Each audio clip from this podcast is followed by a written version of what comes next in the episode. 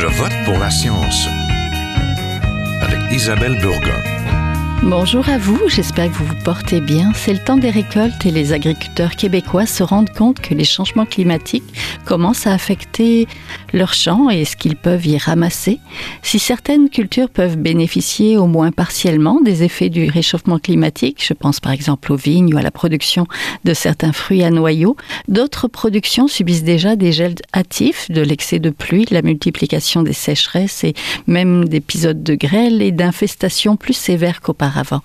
Il faudra donc s'adapter pour améliorer la résilience des productions agricoles face à tous ces changements imprévisibles, sans compter que les agriculteurs constituent également des acteurs clés pour atteindre les cibles de réduction de GES fixées par Québec. La coalition fermier pour la transition climatique, un rassemblement d'agricultrices et d'agriculteurs entend justement s'attaquer aux défis du climat. Nous vous en parlons tout de suite. Restez là.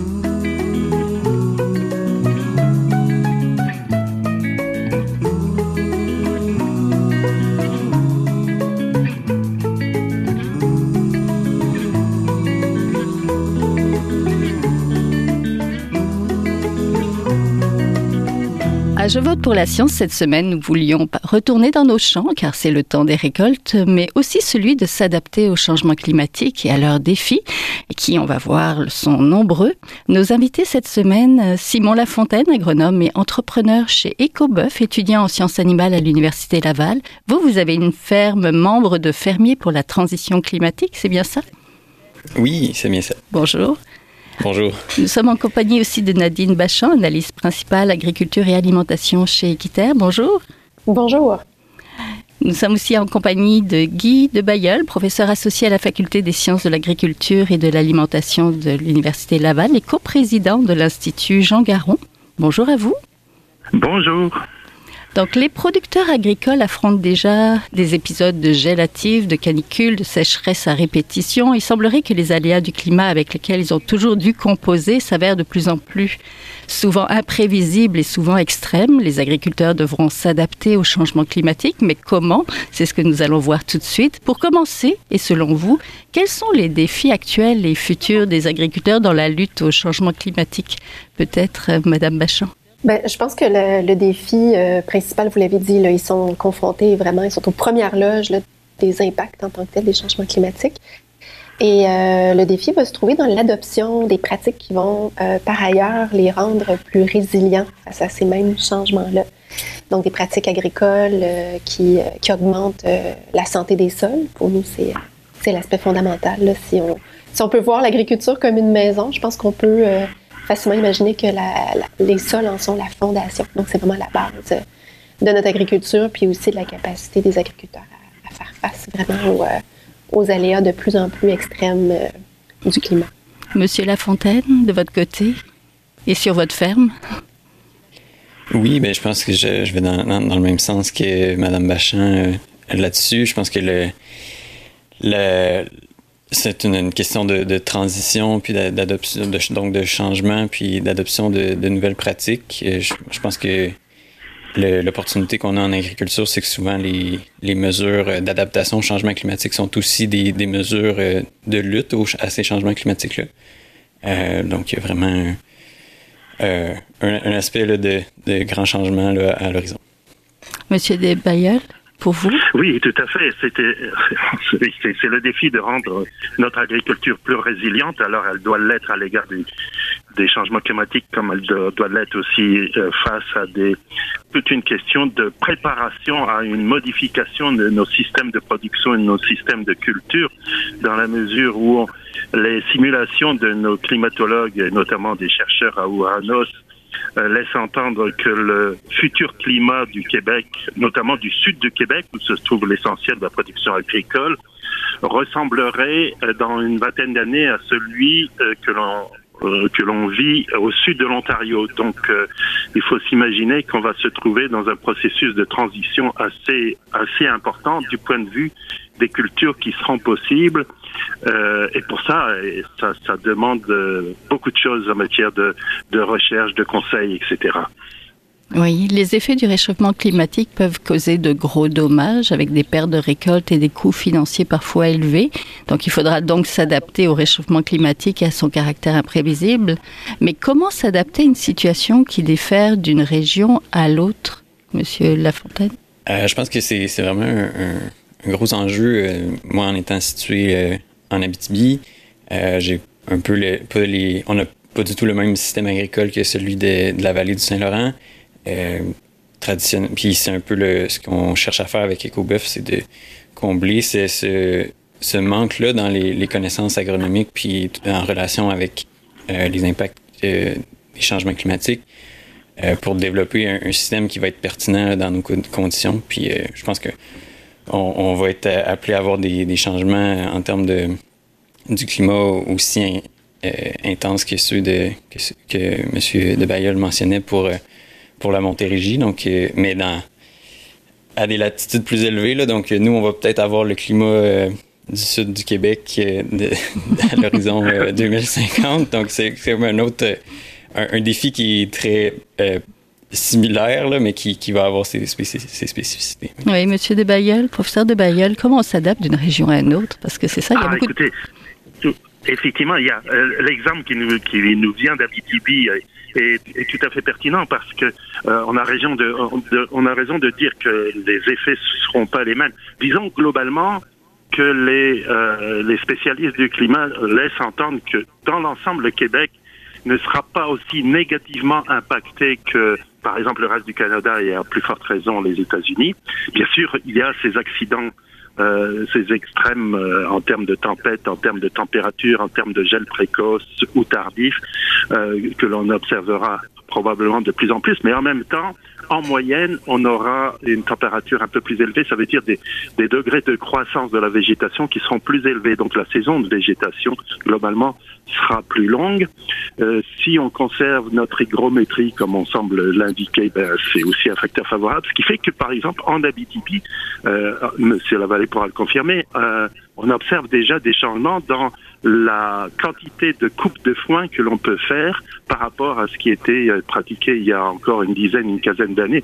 Et le fait de passer de deux coupes de foin à trois coupes de foin, ben, vous voyez que ça change radicalement la donne. Évidemment, ça vient avec d'autres inconvénients, mais ça, ça, fait partie des grandes différences régionales que l'on va euh, observer. Il y avait même des, des agronomes qui annonçaient qu'on pourrait cultiver du maïs en Abitibi. Alors, euh, je ne sais pas si notre collègue partage cet avis, je suis pas sûr que ce soit la meilleure des perspectives. On en produit un peu trop déjà dans le sud du Québec. Oui. Monsieur Lafontaine, vous êtes inscrit, votre ferme est inscrite à Fermier pour la transition climatique. Expliquez-nous pourquoi. Oui, ben ça, nous, ça nous semblait très pertinent avec notre mission là, de euh, réduire l'empreinte environnementale de, l'agriculture en milieu nordique, d'ajouter notre voix à, à ce mouvement-là pour euh, euh, avoir un, un, une, représentation au niveau de, de l'élaboration des, des, nouvelles politiques agricoles. D'ailleurs, ouais, c'est ça, je pense que ça, ça allait vraiment de soi là, avec le, nos missions sont clairement alignées. Oui, est-ce que ça vous oblige à, à, changer votre mode de pratique? Euh, au niveau de, de fermier pour la transition climatique, il mm -hmm. n'y a pas d'engagement de, au niveau là, de, de la ferme, c'est plutôt euh, au niveau de euh, faire connaître là, un peu les. Ben, le, le, rapport qui a été élaboré par euh, Fermier pour la transition climatique au niveau des, des recommandations puis des pratiques euh, à adopter là, sur les fermes qui, qui devraient être mis de l'avant puis sur lesquelles euh, il pourrait avoir un soutien au niveau des gouvernements là, pour euh, aider les agriculteurs à, à, adopter. Oui, parce que les agriculteurs sont aussi à la source d'émissions de GES, donc il comment s'adapter là aussi, compenser les sources peut-être ou électrifier, Madame Bachand? Comme je mentionnais tout à l'heure, euh, l'adoption des, des, pratiques qui sont éprouvées pour améliorer euh, la santé des sols et les aide à, à, augmenter leur résilience. On parle de pratiques, euh, par exemple, le, non-labour ou le travail le plus réduit possible du sol.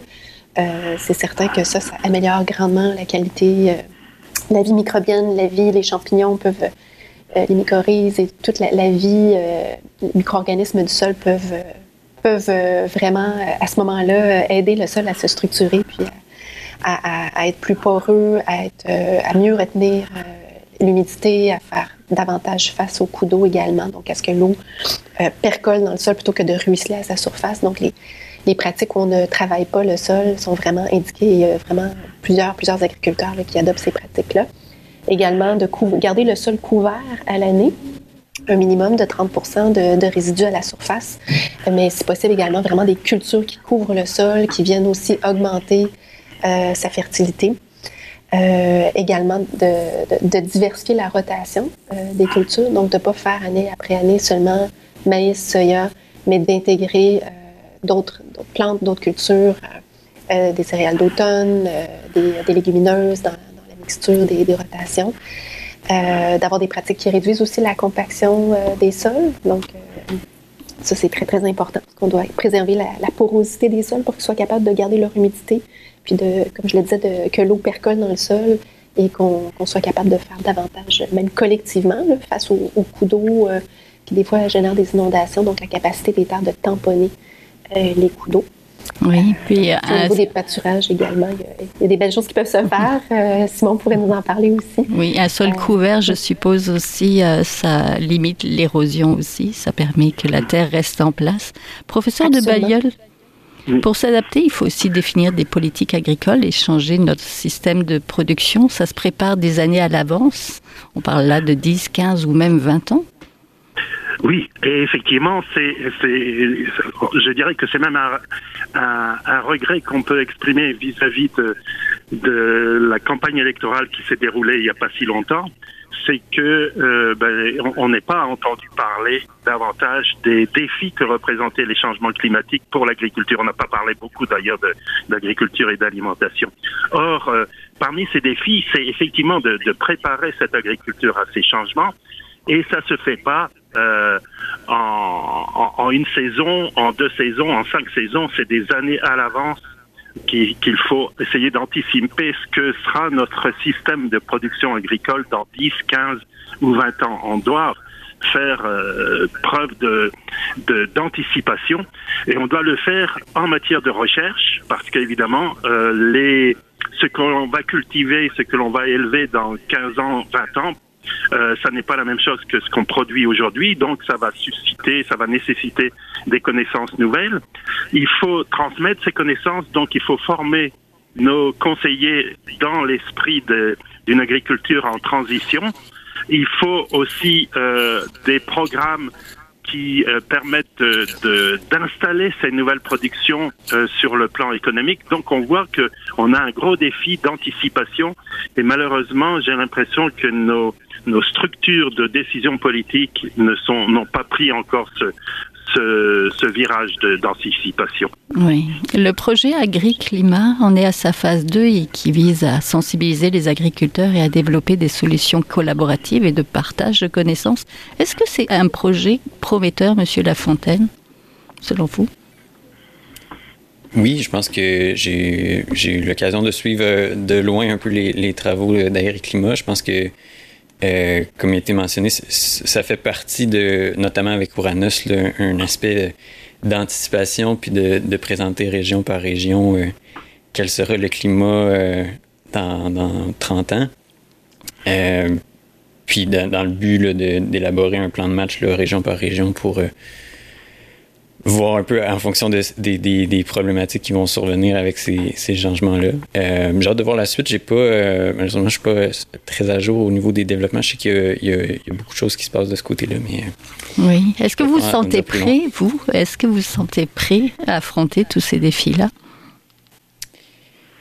Euh, je, je, pas, tout de suite en fait, mais je cherche à, vraiment euh, faire en sorte qu'on soit le, le, plus près possible. Mais je, encore une fois, c'est, je trouve que c'est un bon point qui a été amené, l'aspect d'anticipation à long terme. Euh, une des pratiques qu'on amène le, beaucoup en termes d'adaptation, c'est euh, l'agroforesterie, ou, ben, puis le, le sylvopastoralisme en particulier, ou l'intégration d'arbres au pâturage pour permettre de, de protéger les animaux euh, des chaleurs intenses en été mm-hmm. ou des, des, vents, ou protéger en fait les cultures du, du vent. éventuellement, ça va être pertinent de retenir la neige en hiver pour être pas qu'il y ait de, gel hivernal pour euh, que l'herbe puisse bien pousser.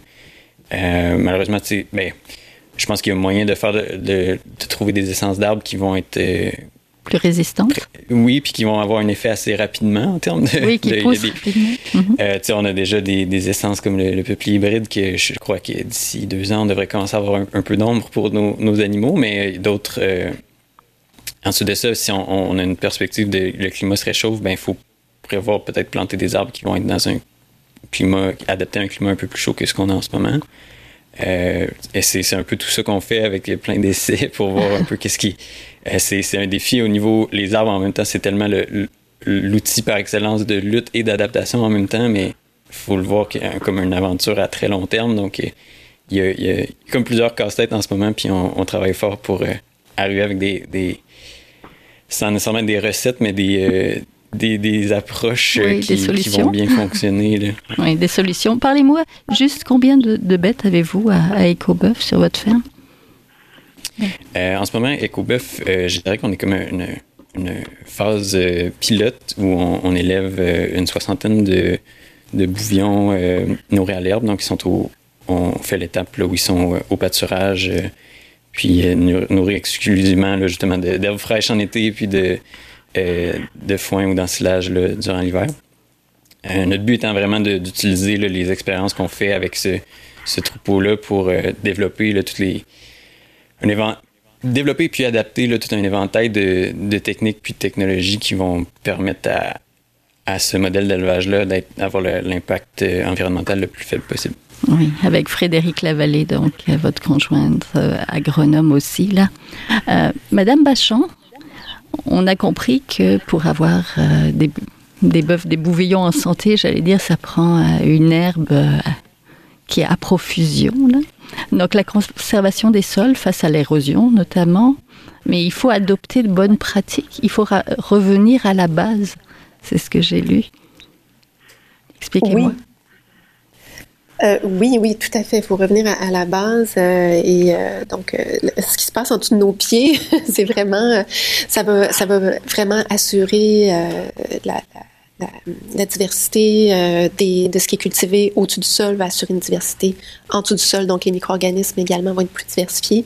Ça va être garant d'une de, de sols plus en santé qui sont davantage capables de de capter le carbone également, augmenter la matière organique des sols, que le sol soit plus fertile. Euh, et euh, euh, la présence d'animaux dans des, des pâturages bien, bien réfléchis, gérés de manière durable, mais ça a tout à fait sa place également. Pour nous, c'est sûr que un des maillons faibles sur lesquels il serait vraiment souhaitable de mettre l'accent énormément, beaucoup plus, c'est le maillon du transfert de, de connaissances au champ. Euh, donc, ça va être vraiment important pour effectuer la transition, d'accompagner les agriculteurs euh, en amenant vraiment au champ l'expertise des, des, professionnels en agronomie. C'est un maillon dans lequel, malheureusement, il y a eu euh, un retrait euh, du public euh, du ministère de l'Agriculture au fil des dernières décennies. Donc vraiment le maillon où on vient prendre des résultats de la recherche, qui a déjà beaucoup, beaucoup de connaissances qui existent déjà et qui si seulement elles étaient, transférées vers les agronomes qu'on appelle de première ligne, donc les agronomes qui sont en soutien conseil directement auprès des entreprises agricoles sur le terrain, mais on ferait déjà d'énormes gains. Donc, c'est de renforcer vraiment les effectifs euh, pour effectuer ce transfert de, de résultats de recherche-là, directement utilisables auprès euh, des agronomes de première ligne. Oui, professeur de Bayeul, justement, face à ce défi, il importe de former des agronomes, de financer des travaux de recherche, mais comment justement transférer ces connaissances-là au champ? Oui, alors ça vient, ça, ça vient d'être souligné. Effectivement, le ministère a eu euh, tendance à se retirer de, de la gestion du service conseil et le, trans, le transférer à des organisations privées ou des organisations agricoles. Là, on, on, on plaide en faveur d'un rôle réaffirmé du ministère dans l'encadrement du, service conseil. Et, et ça, c'est d'autant plus important que, en fait, on a à gérer des paradoxes. Euh, par exemple, la production de Monsieur Lafontaine, il le sait très bien, et, et est souvent montré du doigt parce que les, euh, la production bovine, parce que ce sont des ruminants, est à l'origine d'émissions de gaz à effet de serre sous forme de méthane, donc avec un potentiel d'effet de, serre plus important même que le carbone. Donc on a tendance à dire ben, il faudrait euh, réduire la place de cette production. Et puis surtout qu'on a, on a par le passé vécu des, des choses encore plus euh, ben, qui, qui existent toujours, c'est-à-dire que si on décide de nourrir ces animaux de façon intensive avec euh, des céréales et du soja, bien ces animaux émettront moins de gaz à effet de serre que s'ils sont nourris à l'herbe. Alors on pourrait dire bon ben en fait le système plus intensif est plus efficace, mais si on l'examine dans son ensemble, euh, euh, évidemment la production de maïs et de soja euh, génère beaucoup de, de problèmes aussi d'émissions de gaz à effet de serre, de problèmes de de, de mise de euh, dégradation de la qualité des eaux, etc. Et puis comme on vient de, le souligner avec Madame Bachand, le, les prairies, elles, sont à la source de stockage de, de carbone, surtout si elles sont bien entretenues euh, par euh, un pâturage bien organisé comme ce que met en place Monsieur Lafontaine, on voit très bien que le bilan peut être positif. Mais là aussi, ça va appeler à une sorte de, de conversion de, de, philosophie de la part des agronomes. Il faut, il faut qu'ils soient de plus en plus en mesure de saisir tout, toute la complexité de, ce, de cette gestion. Oui, Monsieur Lafontaine, comment faites-vous là avec ce beau dilemme de euh, réduire euh, vos émissions euh, tout en nourrissant vos, vos bœufs à l'herbe?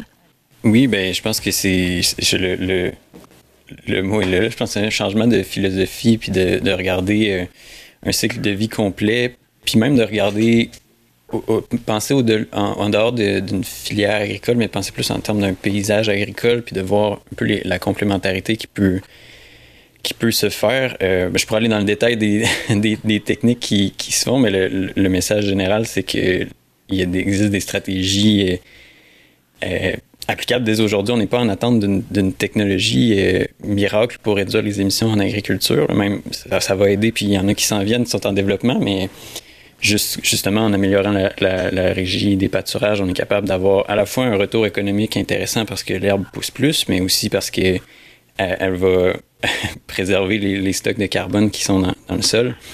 Euh, même chose avec l'agroforesterie, c'est pas, euh, on n'est pas en attente de, d'une solution technologique. Là, les arbres sont autour de nous, puis euh, on est capable d'en planter euh, aujourd'hui mm -hmm. ou, ou, demain. Euh, après ça, ben, bref, c'est deux, deux aspects qui sont qu'on met tout de suite de l'avant parce que, comme je l'ai dit, il n'y a pas de. On n'a pas à attendre après quelque chose. Ensuite de ça, ben là, il y aura des, des stratégies de, de, gestion du fumier qui permettent de réduire les émissions. Puis, de, encore une fois, c'est beaucoup des, des mesures d'efficacité qui, qui, qui, sont, je pense, le, le low-hanging fruit, désolé pour l'expression, mais qui, qui, sont faciles à appliquer parce que ça va nécessairement arriver avec un, des avantages au niveau euh, économique ou technique à la ferme. Euh, oui. Je ne sais pas si ça répond à la question.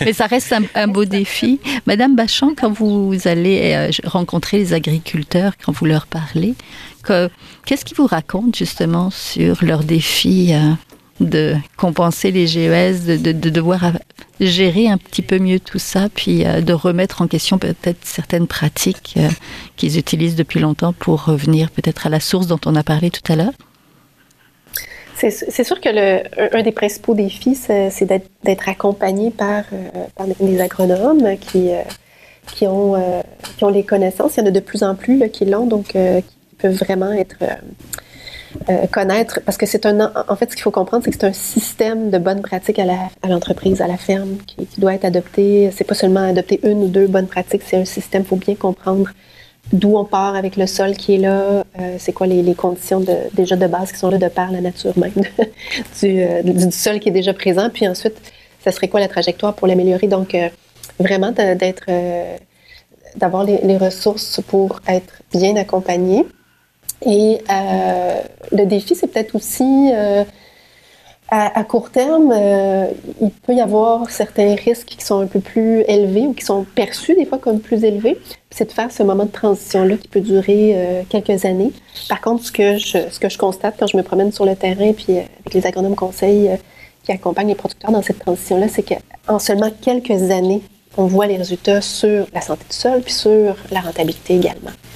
Euh, donc, c'est au rendez-vous lorsque le système de production à la ferme est bien pensé, lorsqu'on on réfléchit bien aux cultures de couverture, les, rotations diversifiées, on, vient enrichir vraiment cette rotation-là.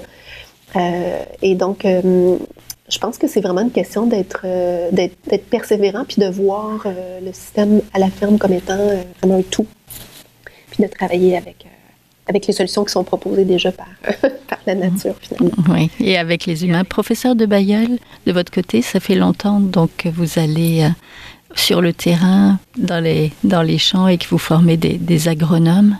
Est-ce que c'est difficile de réformer les choses ou de dire ah vous aviez cette pratique là, il va falloir que vous en changiez.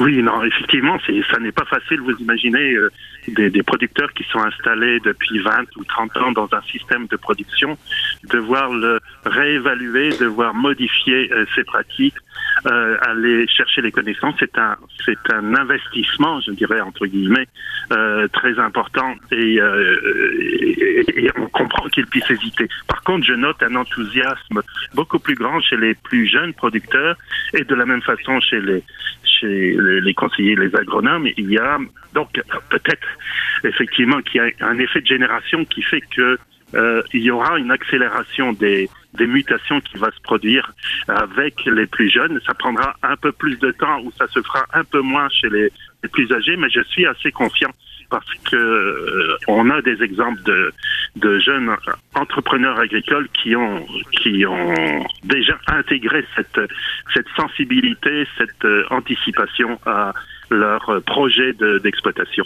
oui, Monsieur Lafontaine, comment vous recevez ça? Je suis d'accord, puis c'est vraiment, je pense, une, une des barrières. Il y, a, il y a des barrières, euh, je dirais peut-être euh, plus économiques à, à, transitionner, mais il y en a aussi qui sont psychologiques. Le, le, le changement, ça fait peur, puis comme, comme ça a été mentionné, c'est plus difficile, surtout quand, quand ça beaucoup, beaucoup d'années à, faire certaines pratiques, puis on arrive avec le, le changement, puis faire en sorte que Bon, bref, moi de mon côté, je pense que c'est. euh, je, comprends que pour avancer, on n'aura pas le choix de faire les choses différemment. Maintenant, c'est comment on amène des gens qui ont qui ont des, des pratiques euh, déjà bien établies à changer, euh, c'est peut-être plus compliqué. Mais euh, encore une fois, je pense qu'en étant en, il y a moyen de le faire par étapes, puis de, de rassurer tout le monde dans, dans la transition, puis en amenant les, les ressources techniques, puis parfois un appui financier parce que c'est un, un, projet de société aussi. Puis, oui. soit au niveau du consommateur ou par des, des aides gouvernementales, il y a moyen de, de faire des choses de ce côté-là pour euh, donner un coup de pouce. Oui, de soutenir finalement cette transition et de travailler tous ensemble dans la même direction. Donc merci beaucoup. Vous venez d'en l'entendre, c'était Simon Lafontaine, agronome et entrepreneur chez EcoBoeuf qui est une ferme membre de fermiers pour la transition climatique. Vous avez entendu aussi Guy de Bayeul, professeur associé à la faculté des sciences de l'agriculture et de l'alimentation de l'Université Laval, et Nadine Bachan, analyste principale agriculture et alimentation chez Equiter. Merci à tous les trois. Merci. Merci à vous. Merci. Voilà, c'est tout pour cette semaine. À la régie Daniel Fortin, à la recherche cette semaine Fanny Robarcher, à la réalisation et au micro Isabelle Burguin. Je vote pour la science est une production de l'agence Science Presse avec Radio VM. Nous avons des rediffusions sur les ondes de cette radio le jeudi et également sur le site de l'agence Science Presse. L'émission possède une page, visitez-la. Si vous avez aimé cette émission, euh, n'hésitez pas à la partager. Passez tous une bonne semaine, portez-vous bien. Est un chercheur typique de ceux pour qui les progrès de la...